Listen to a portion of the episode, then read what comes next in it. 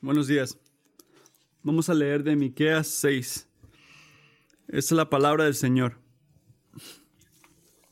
Oigan ahora lo que dice el Señor.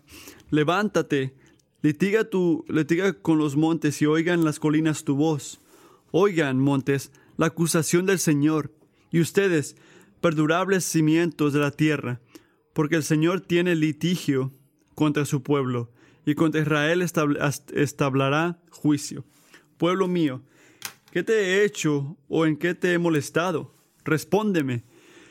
Pues yo te hice subir de la tierra de Egipto, y de la casa de servidumbre te redimí, y envié delante de ti a Moisés y Aarón y a Miriam. Pueblo mío, acuérdate ahora de lo que tramó Balac, rey de Moab, y de lo que le respondió Balaam, hijo de Boer, desde Sittim hasta Gilal, para que conozcas la justicia del Señor. ¿Con qué me, con qué me presentaré al, Señor y me postraré ante el Dios de lo alto? ¿Me presentaré delante de Él con holocaustos, con becerros de un año? ¿Se agradará el Señor de millares de corderos, de miriadas de ríos de aceite? ¿Ofreceré mi primogénito por mi rebeldía, el fruto de mis entrañas por el pecado de mi alma? Él te ha declarado, oh hombre, lo que es bueno. ¿Y qué es lo que demanda el Señor de ti? Sino solo practicar la justicia, amar la misericordia y andar humildemente con Dios.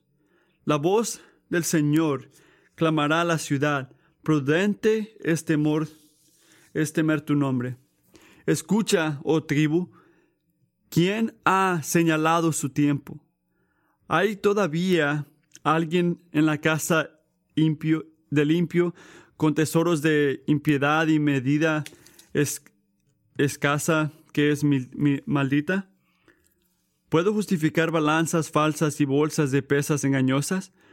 Porque, porque los ricos de la ciudad están llenos de violencia, sus habitantes hablan mentiras, y su lengua es engañosa en su boca. Por eso yo también te haré enfermar, hiriéndote, asolándote por los pecados. Tú comerás, pero no te saciarás, y tu maldad estará en medio de ti. Apartarás por nada, apartarás, pero no, nada salvarás. Y lo que salves, yo lo entregaré a la, a la espada. Sembrarás, pero no segarás. Pisarás la oliva, pero no te ungirás con aceite, y la uva, pero no beberás vino. Han sido guardados los estatutos de Omri y todas las obras de la casa de Acab, y andas en sus eh, consejos. Por tanto, te entregaré a la destrucción y a tus habitantes a la burla. Ustedes tendrán que soportar el, el oprobio de mi pueblo.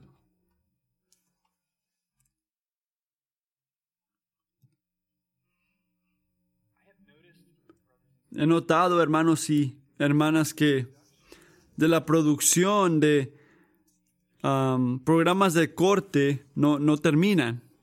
¿Saben de lo que hablo? Siempre hay programas de, de corte. En la ocasión rara que yo he estado en casa, no me sentía bien durante el día y prendo la tele, he aprendido que prácticamente puedes elegir cuando se trata de eso. Tiene la corte de, de de la gente, tienes básicamente a, todos a, tipo de, jueces que se la pasan este, en programas, ¿verdad?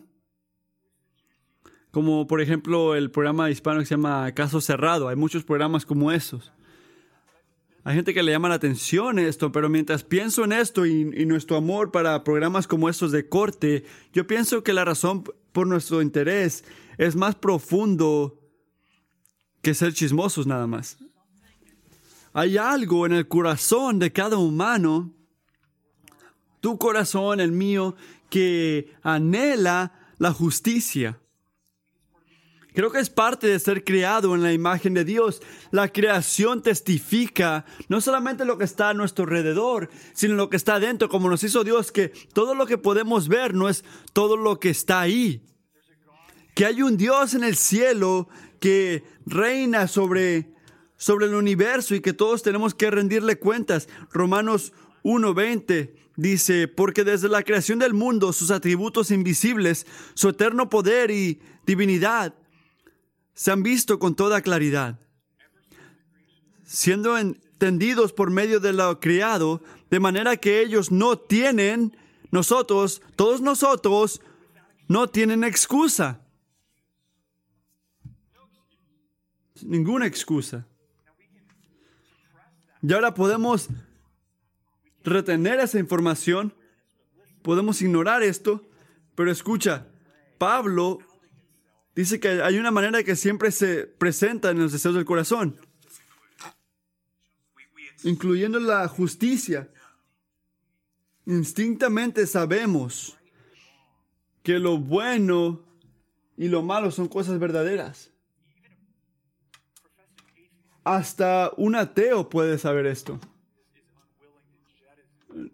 No quiere separarse por completo las, categorías de mal y bien.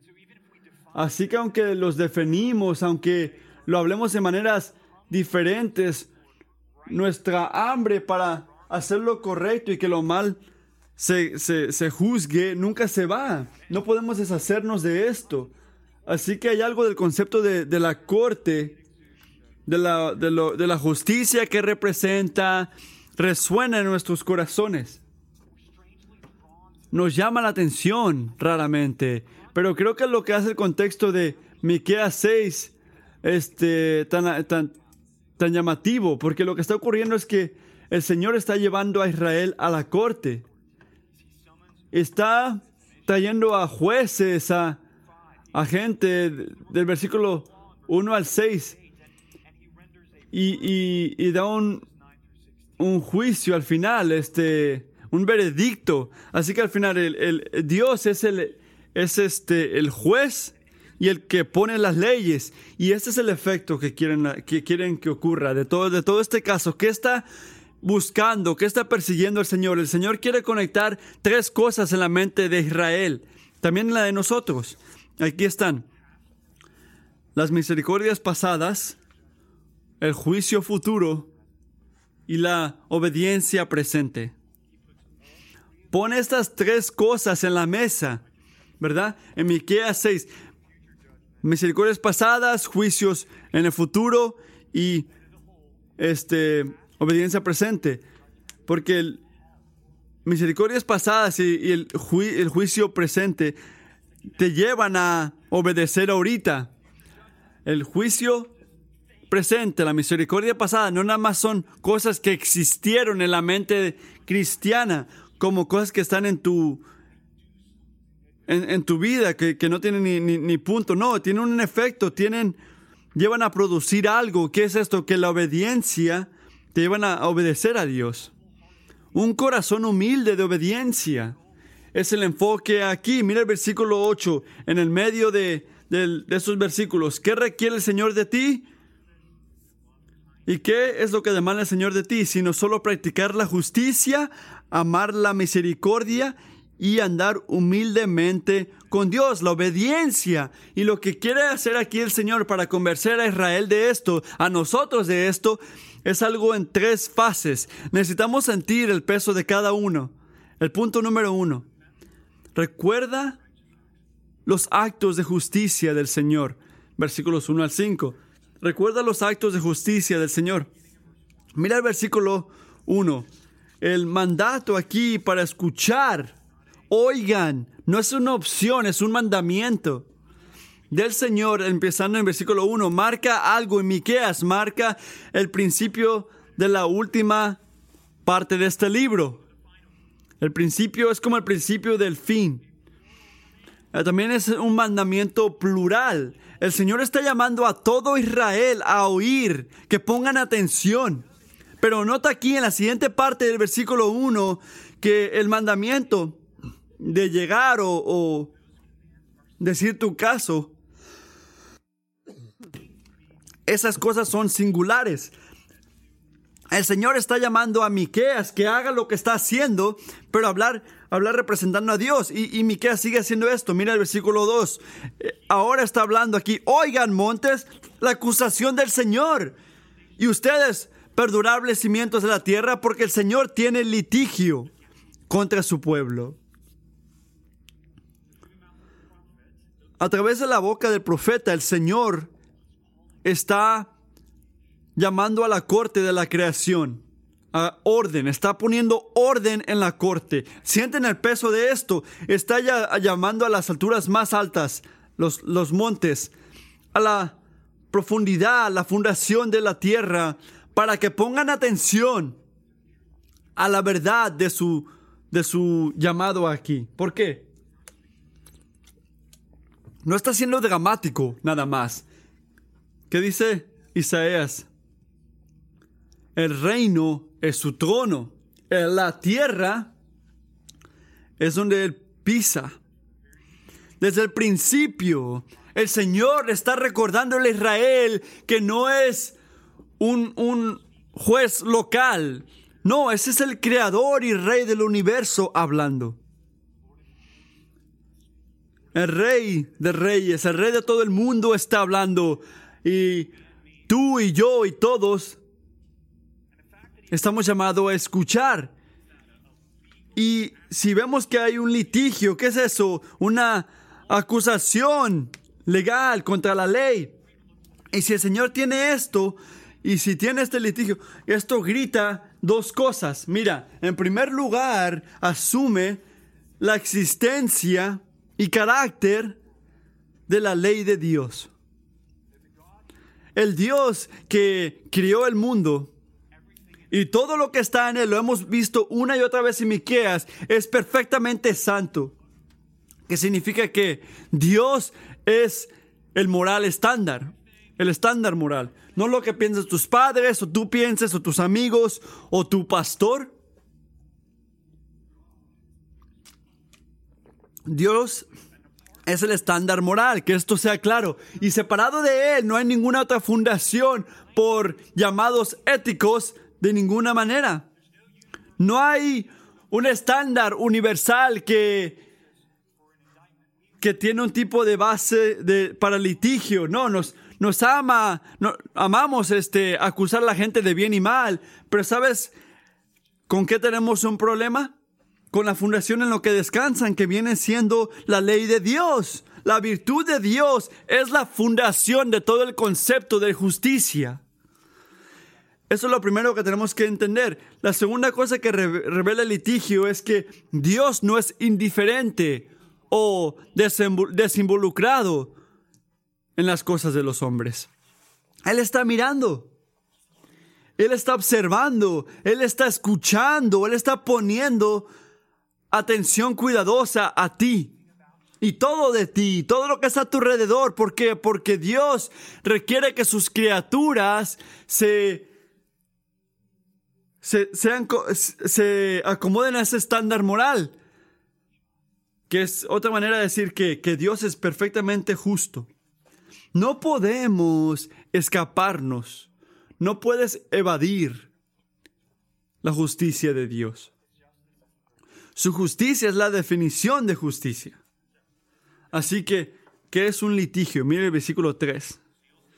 Él habla aquí, dice, pueblo mío, ¿Qué te he hecho? ¿O en qué te he molestado? Respóndeme.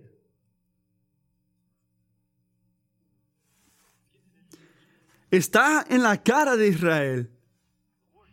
El Señor. Y sabemos de Miqueas 1 al 3 que hay una razón. la gente de Dios, el pueblo de Dios, le han dado la espalda. La injusticia social de su tierra refleja un corazón que está retirado de Dios. Así que el Señor había llamado, había traído a Israel a sí mismo y ellos hicieron que ellos hicieron idolatría espiritual. Ellos fueron hacia otros dioses y odiaron y maltrataron a sus vecinos basado a eso. Así que el Señor empieza con un tipo de intento para darles una convicción. Hay algo que yo hice para merecer esto. Yo, estoy, yo soy responsable, en alguna manera soy responsable por tu, por tu maltrato. Te maltraté, te hice un mal, fui infiel en alguna manera. ¿Cuál es la respuesta retórica en esto? Obviamente la respuesta es no. Pero Dios no dice toma mi palabra, no, él, habla, él abre la, abre la evidencia. Mira el versículo 4. Pues yo te hice subir de la tierra de Egipto y de la casa de servidumbre te redimí. Si no has visto esta historia, hace un tiempo, antes de Miqueas, la gente de Israel estaban sufriendo bajo los egiptos. Intentaron matar a todos los hombres que estaban haciéndole los juidos. Pero el Señor se, se metió en eso. Él rescató con su mano de, salvación. Él juzgó a la gente de Egipto con plagas y, abrió las, las aguas del Mar Rojo. Y, y, durante todo este éxodo empieza el principio de la historia de Israel. Tienes que saber esto si no sabes el Viejo Testamento, que ocurre una y otra vez, una y otra vez. Porque los profetas siguen regresando a esto o viendo esto como un ejemplo de cómo Dios salvó a su gente.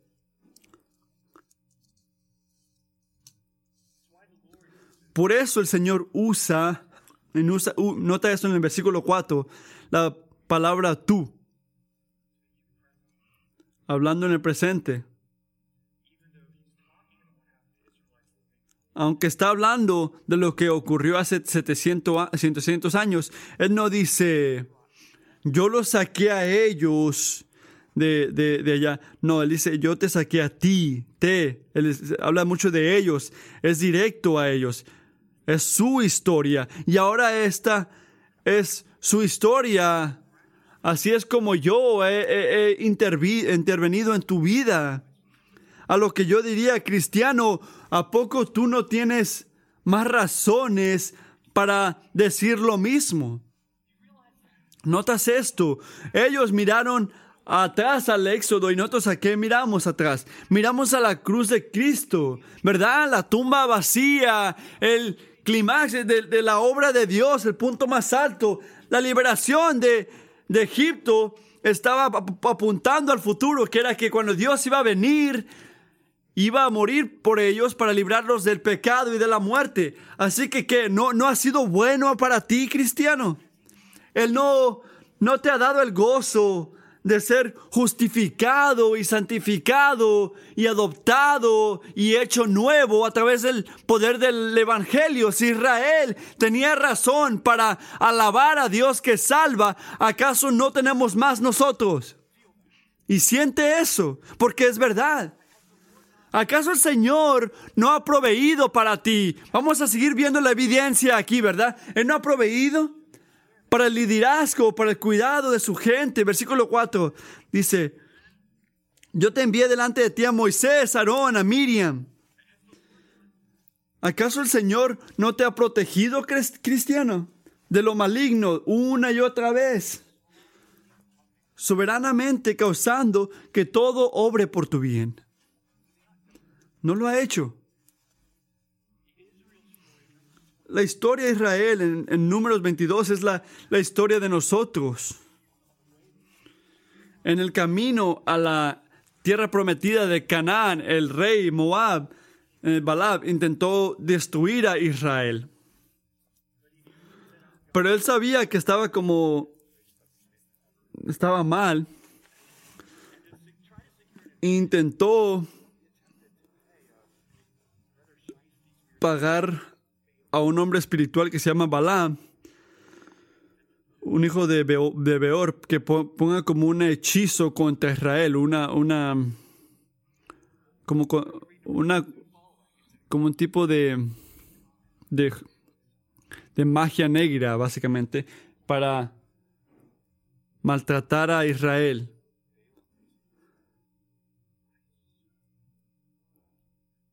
Así que tres veces intentó él pagarle a, un a Balaam que sabía de magia que le ponga una malicia a, Israel.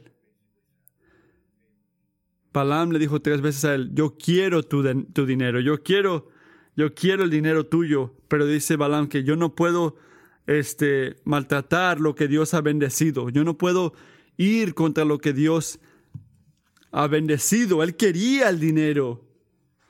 Él quería...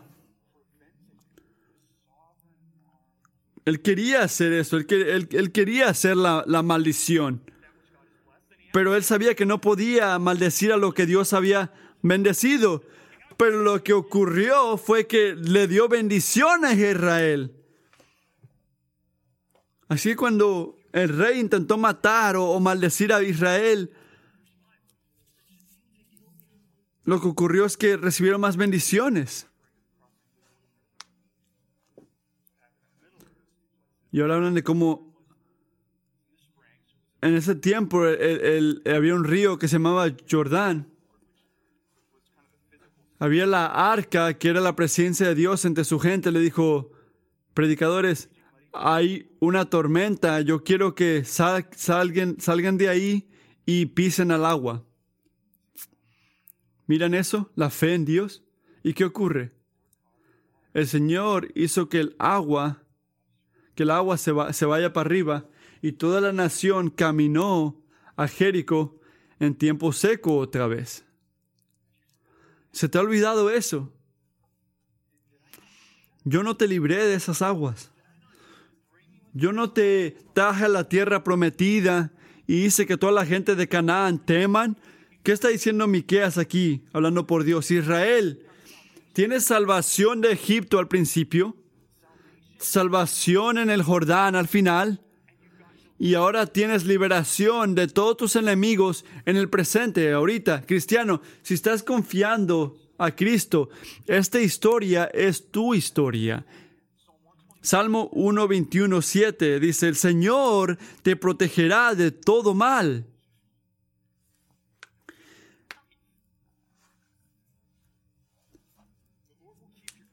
Él te va a cuidar cuando salgas y cuando entres. Él guardará tu alma. El Señor guardará tu salida y tu entrada desde ahora y para siempre. Y esto te dice a ti también, lo mismo que le dijo a Israel. Recuerda, recuerda gente, mi gente, recuerden, recuerden iglesia. ¿Por qué? Miren el versículo 5. Para que conozcas las justicias del Señor para que las conozcas. Y saben, ¿qué pienso yo lo que es la cosa singular más peligrosa que hacemos? Algunos están pensando, wow, hay un pecado grandísimo que puedo hacer yo. No, yo, yo pienso que esto es, les voy a decir. La cosa más peligrosa espiritual que podemos hacer es olvidar.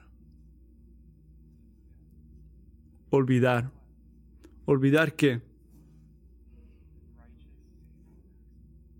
Las obras del Señor. La cosa más peligrosa que puedes hacer es olvidar lo que ha hecho. Empezamos a pensar, ¿qué ha hecho Dios por mí?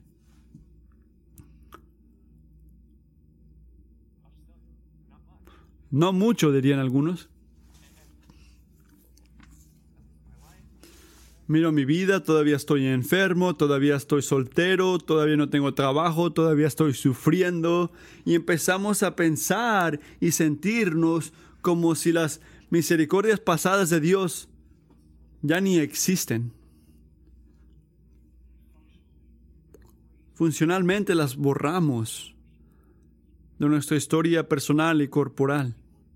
Si pudieras, las cancelamos. que esto no sea ante nosotros, hermanos y hermanas. Hay un escritor que se llama Dale Davis que dijo, Israel debe conocer estos actos, no solo como datos, sino como la evidencia combinada de su gracia que reclama su arrepentimiento y su obediencia. El recordar implica lo mismo, no es mero recuerdo, el recuerdo se refiere a lo que te atrapa, te mueve y te impulsa. Cristiano, ¿qué debe atraparte, moverte y impulsarte más que todos. No es un misterio, es la cruz de Jesucristo y la tumba vacía. Esto es lo que debe de atraparte, moverte impulsarte. Y se nos olvida esto, fallamos a recordar esto o para de ser algo que conocemos y nos enfocamos. Cosas increíbles, cosas malignas empiezan a ocurrir cuando se nos olvidan estas cosas. Tenemos que recordar al, Dios de justicia que hace las cosas correctas. nos libera de nuestros enemigos una y otra vez porque sus misericordias pasadas hacen un clamo en tu vida. El punto número dos. No nada más tenemos que recordar los actos, tenemos que responder con un corazón humilde de obediencia. Versículos 6 al 8. La pregunta en el versículo 6, miren ahí conmigo. Es la pregunta más importante que tienes que responder. Y no estoy exagerando. ¿Qué es eso? ¿Con qué me presentaré al Señor? ¿Con qué me presentaré al Señor? sabiendo que Él me crió, sabiendo que Él derramó su vida por mí en la cruz? Sabiendo que yo he pecado y he ido en rebeldía contra su autoridad. ¿Con qué yo me puedo presentar ante Él? ¿Cómo debería de vivir? ¿Cómo debería de hablarle a mi Creador? Al Dios en lo más altísimo, dice Miqueas.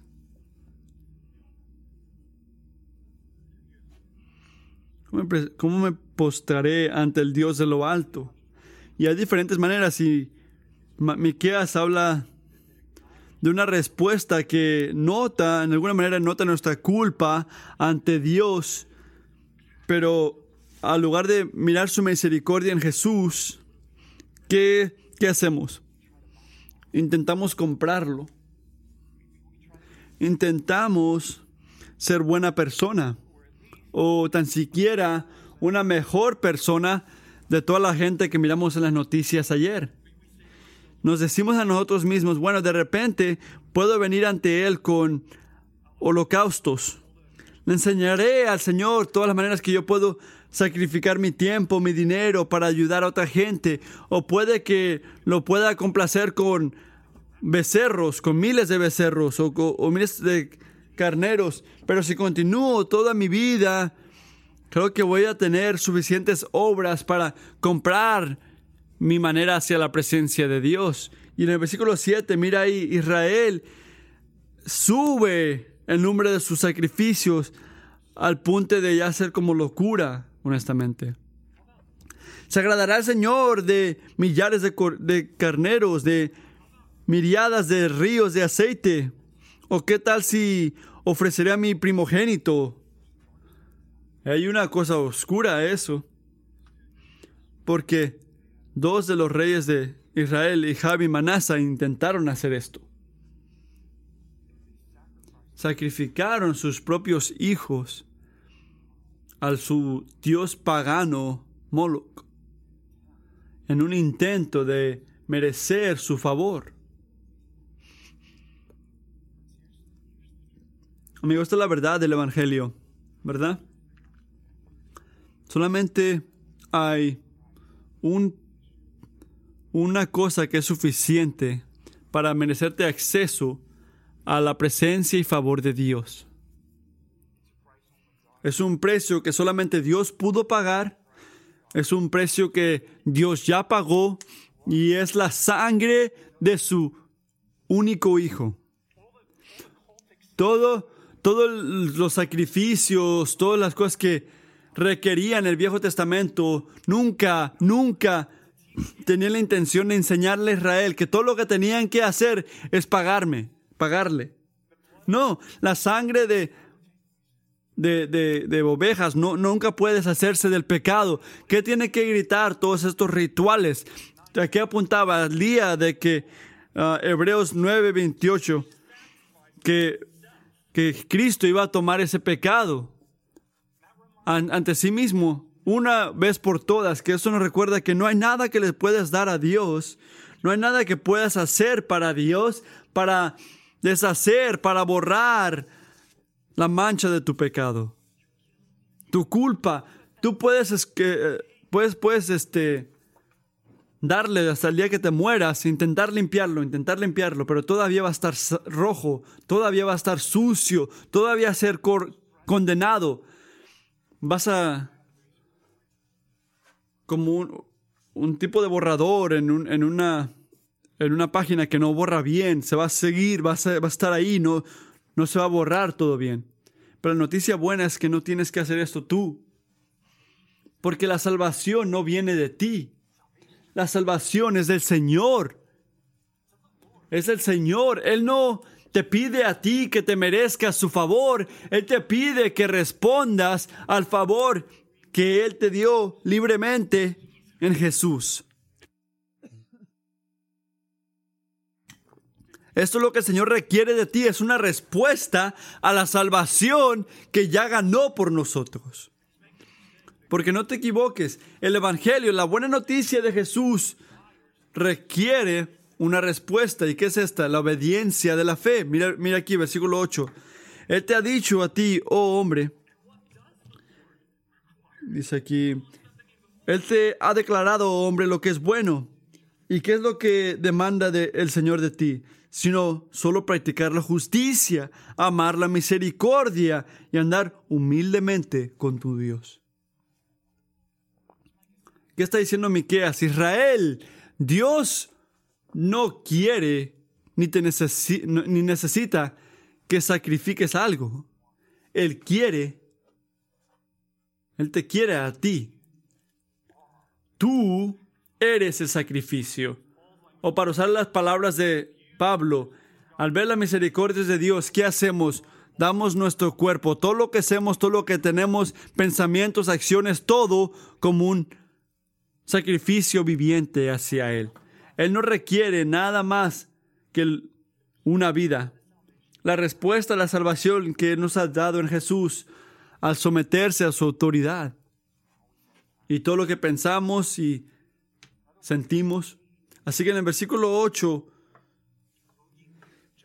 no es una persona que brinca del pasaje para intentar decirnos que nos portemos bien y ahí nos salvamos. No, no lo lean así.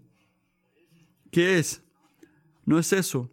Lo que les dije ahorita es, esto nos enseña cómo expresamos nuestra fe en la obra que ya hizo Jesús por nosotros. Porque la fe debe de ser expresada, ¿verdad? Si es genuina, si es verdadera, eres salvado por gracia y Cristo eh, en qué? En fe. Es la obediencia de la fe. Así es como se ve la respuesta al Evangelio, la fe. Lo diré así porque nos equivocamos aquí.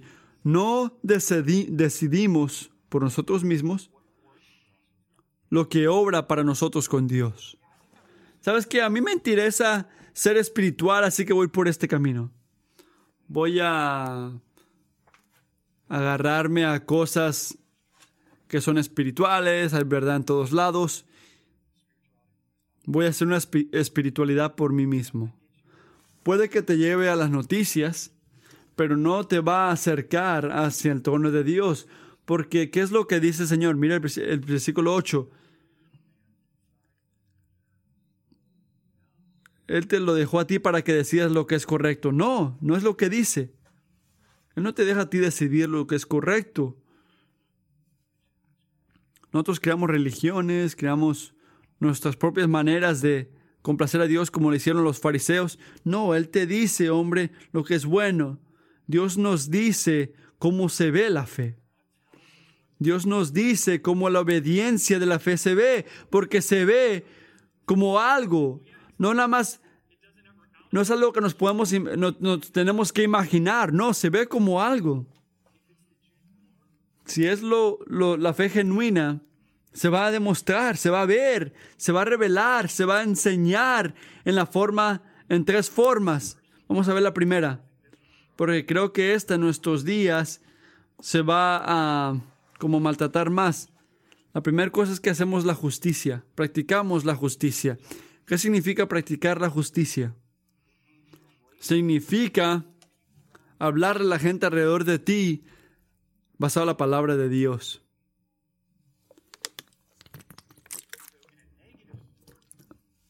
Así que en una manera negativa significa no hacer las cosas malignas que hacía Israel. ¿Qué estaban haciendo en todo Miqueas? Estaban oprimiendo a la gente por ser deshonestos. Miqueas dice, si vas a hacer justicia, no, no tengas imbalanzas. Tienes que parar eso, tienes que parar de robar tierra de tus vecinos, tienes que parar de dañar al, a los lugares legales para cubrir tus, tus pasos. De una manera negativa, así es como se mira la, la justicia. Y en la manera positiva es que tratando a la gente basado a la dignidad que les dio Dios como su imagen. Significa practicar compasión, generosidad, practicar un amor que le da la espalda a todos los pecados de un mundo quebrantado. En otras palabras, todo lo que, todos los mandamientos en la Biblia son parte de cómo hacemos la justicia. Y cuando se trata de hacer justicia, escucha cuidadosamente, somos responsables, amigos, por cómo tratamos a la gente a nuestro alrededor, nuestra familia, amigos, Ah, con la gente con la que trabajamos, la gente en la tienda, la gente en los aeropuertos. Y el Señor siempre nos va a dar, alguno de nosotros, posiciones de influencia a lo que podemos impactar a otras estructuras. Pero ¿por qué importa? Porque ellos también son tienen corrupción en sus vidas. Porque gente como nosotros los guían, que obviamente necesitamos un Salvador. Pero esto no significa que tú eres responsable para hacer algo para rectificar o arreglar toda injusticia que ves en las noticias. Creo que el Internet, las redes sociales tienen la manera de maltratar a alguien que se frustra a la injusticia, en la injusticia y los ven a ellos como el problema. ¿Han visto eso? Amigos, solamente Jesús puede hacer que todo sea nuevo otra vez. Solo Cristo puede hacer esto. Si yo, si yo me sentía enojado, me siento enojado de toda injusticia en el planeta, todo el momento, nunca, no tendría más lágrimas para derramar. En otras palabras, lo, tanto que lloras no, no mide lo, lo, tan santo que eres. Pero mira, algo está increíblemente mal si nuestros corazones solamente se lastiman o se afectan en las injusticias que afectan a nuestras familias o nuestro círculo social y no las luchas o las, las batallas que dañan a otros.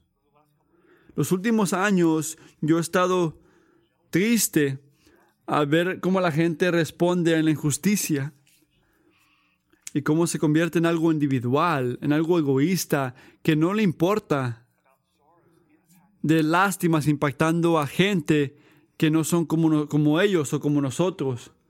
O asumimos que lo que esa gente están luchando, frustrándose, es su propia culpa. Y, ponemos como que son responsables por esa lucha, por ese, por ese mal. La escritura ciertamente habla de nuestra responsabilidad al hombre y a Dios, pero cosas como solo agarra un trabajo, solamente haz lo que dice el oficial, reflejan una, no reflejan una doctrina de pecado ni la compasión que practicó Cristo a la gente que son débiles. Proverbios 31.8 dice, abre tu boca por los mudos, por los derechos de todos los desdichados. Abre tu boca, juzga con justicia y defiende los derechos de, de los afligidos y del necesitado. El Señor nos llama a tener justicia por los afligidos y los necesitados. Y todo lo que Él te puso ahí para ayudar, pero no, no hay que tomar toda oportunidad hacia responsabilidad. O usar la oportunidad que nos ha dado Dios a ti y a mí para hablar de justicia de una manera que hace torres de virtud hacia la cual maltratamos a la madre joven, pasando 150% de, de su energía haciendo justicia en su hogar, o maltratando a la mamá que está cuidando a su hermano, hermano inválido, como si no fuera suficiente. Gálatas 6:10 habla de un balance. Eso es lo que tenemos que escuchar. Cuando se trata de justicia, ¿cuál es la balanza? Dios ayúdanos. Así que entonces, hagamos bien a todos según tenemos oportunidad. Y especialmente a los de la familia de la fe. Me encanta esto. Esto es nuestro llamado. La fe genuina es caracterizada por ser, hacer justicia. La segunda cosa, en vez, la otra cosa es que amamos la bondad o amor fiel. Al Señor le importa no nada más que se trate la gente bien, eso es justicia, pero que lo hacemos o hagamos por un corazón motivado por amar o hacerlo bien. Ser bondadoso es amar lo que Dios ama y sentir lo que Dios siente hacia la gente. Significa ser fiel unos a otros a través de lo malo y lo bueno hablando bien, amando, perdonar, perdonando, cuidándonos, aunque nos cueste profundamente. Amar se trata de la actitud detrás de nuestras acciones, imitando la manera que Dios nos amó a nosotros y como Dios nos ha, ha tratado. En tercer lugar, ¿cómo se ve la fe de obediente? Significa caminar humildemente con nuestro Dios. Las reacciones correctas se ven en, eh, se ven relación correcta con Dios. Una relación caracterizada con qué? ¿Cuál es la palabra importante? Es, es humildad, dice Miqueas. Humildad. Significa, ¿qué significa la humildad en relación con Dios? Significa que nos sometemos gozosamente bajo su autoridad en cada parte de nuestras vidas. Tu trabajo, tus relaciones, tu sexualidad, tus pagos, al lugar de servirte a ti mismo. Significa no sentirte más alto de lo que eres o mejor de lo que eres. Siempre estás mirando a ti mismo. Se trata de buscar de Dios.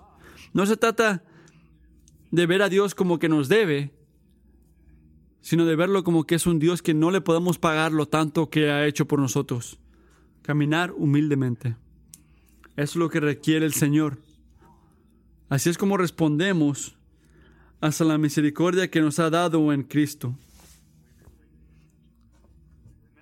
Recordamos, sus, recordamos su justicia, respondemos con un corazón humilde y en último lugar, venerar al juez que no dejará impune al, al culpable.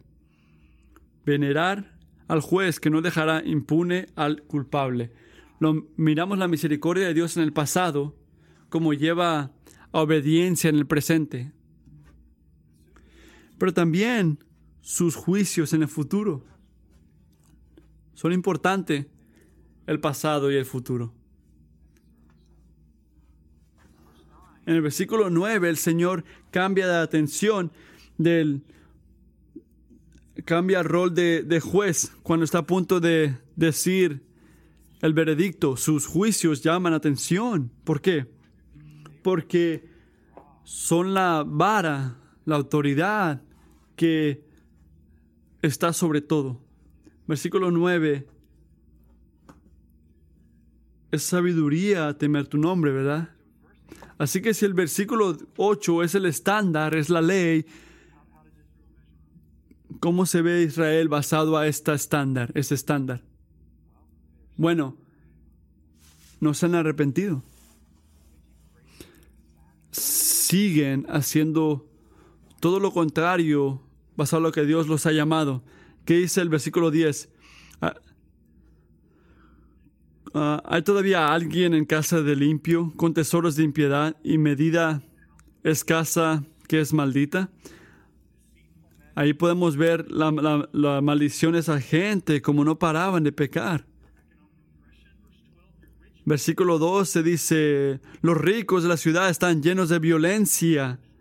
Y luego algunos dicen, yo sabía porque la injusticia siempre empieza con los ricos. No, no sean tan rápidos para juzgar, sigan leyendo. Sus habitantes hablan mentiras. Toda la ciudad, toda clase social y su lengua es engañosa en su boca. Es un pecado humano, no un pecado de los ricos. Y es igual hoy. Y en el versículo 13 miramos esto. Dice, por eso yo también te haré enfermar, hiriéndote, asolándote por tus pecados. La consecuencia del pecado son personal. En una manera, Dios mismo personalmente va a hacer que llegue el juicio porque el juicio es personal, como un Dios justo.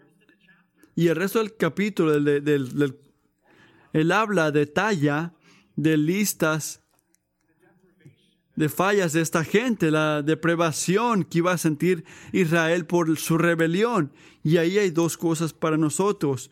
Una advertencia a todos los que siguen al oprimir a la gente sin arrepentirse y, y una esperanza. Así que una advertencia y una esperanza para la gente que sufre injusticia en las manos de gente maligna.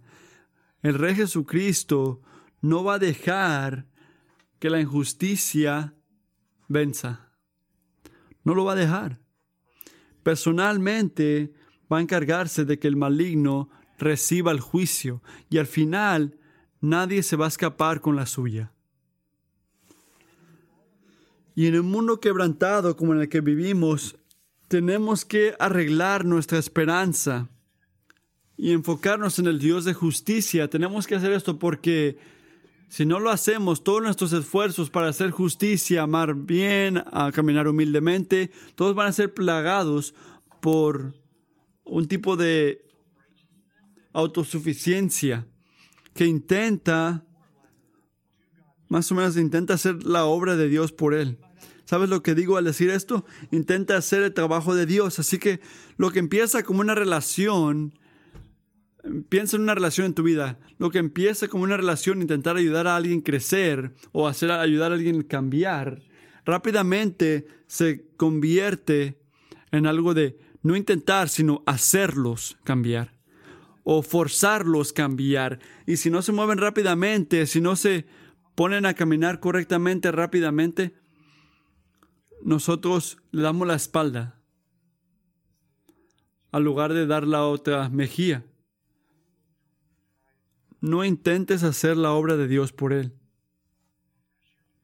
o presionar a otros que hagan la obra de Dios por ti. La venganza es mía, declara el Señor.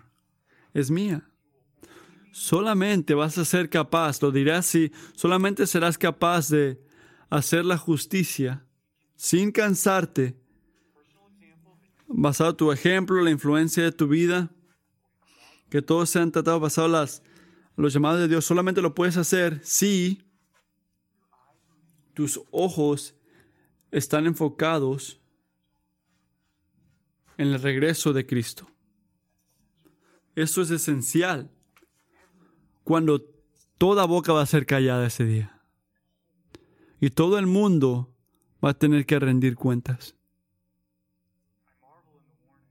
Me quedo en la, en la advertencia del versículo 16. Como el Señor todavía no para con ellos. lo que iba a recibir ahí Israel en las manos de los iserios y los babilonas. ¿Qué dice el Señor al final del capítulo? ¿Cuáles son las últimas palabras de Miqueas 6? Mi pueblo. Eso es increíble. Las últimas dos palabras son mi pueblo. Después de hablar de toda la rebeldía, después de hablar de todo lo que estaban haciendo, lo que va a hacer que regresemos a Dios y que todo esté bien no es la obediencia, sino la fidelidad de Dios. No, esta, no es tu habilidad de decir, mira Dios, te presento a mí como un tipo perfecto. Nunca harías esto, ¿verdad? No lo recomiendo.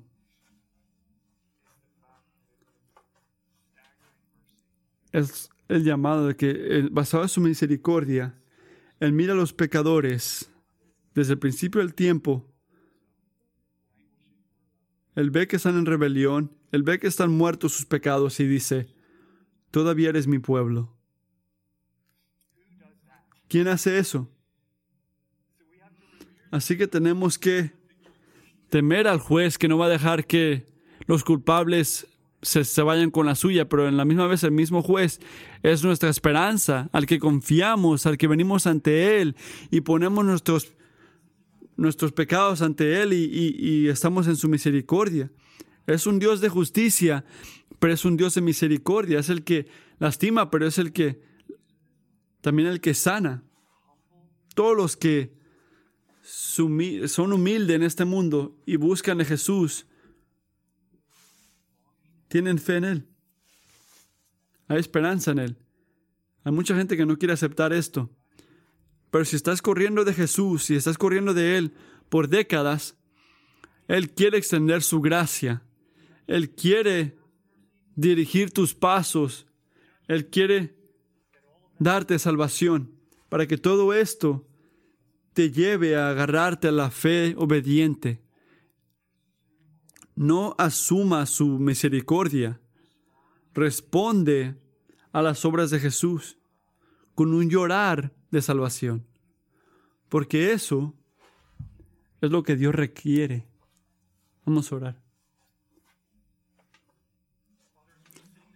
Padre, mientras cantamos esta canción ahora y declaramos junto que que nuestra esperanza para el presente, para el futuro, está en tu gracia. Oro que fortalezcas, que nos des fuerzas para tener la obediencia que tú requieres. Para esos que se han como relajado, se han puesto como perezosos, porque se han olvidado de tus obras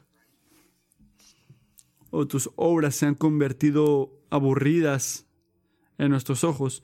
Perdónanos, Señor, donde gente han venido a este, a este mundo y ven las influencias y quieren cambiar al mundo y medio.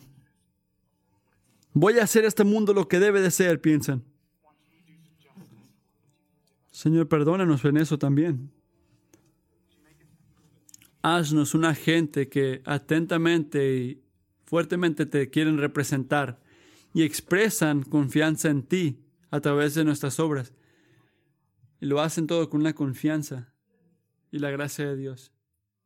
Te amamos Jesús.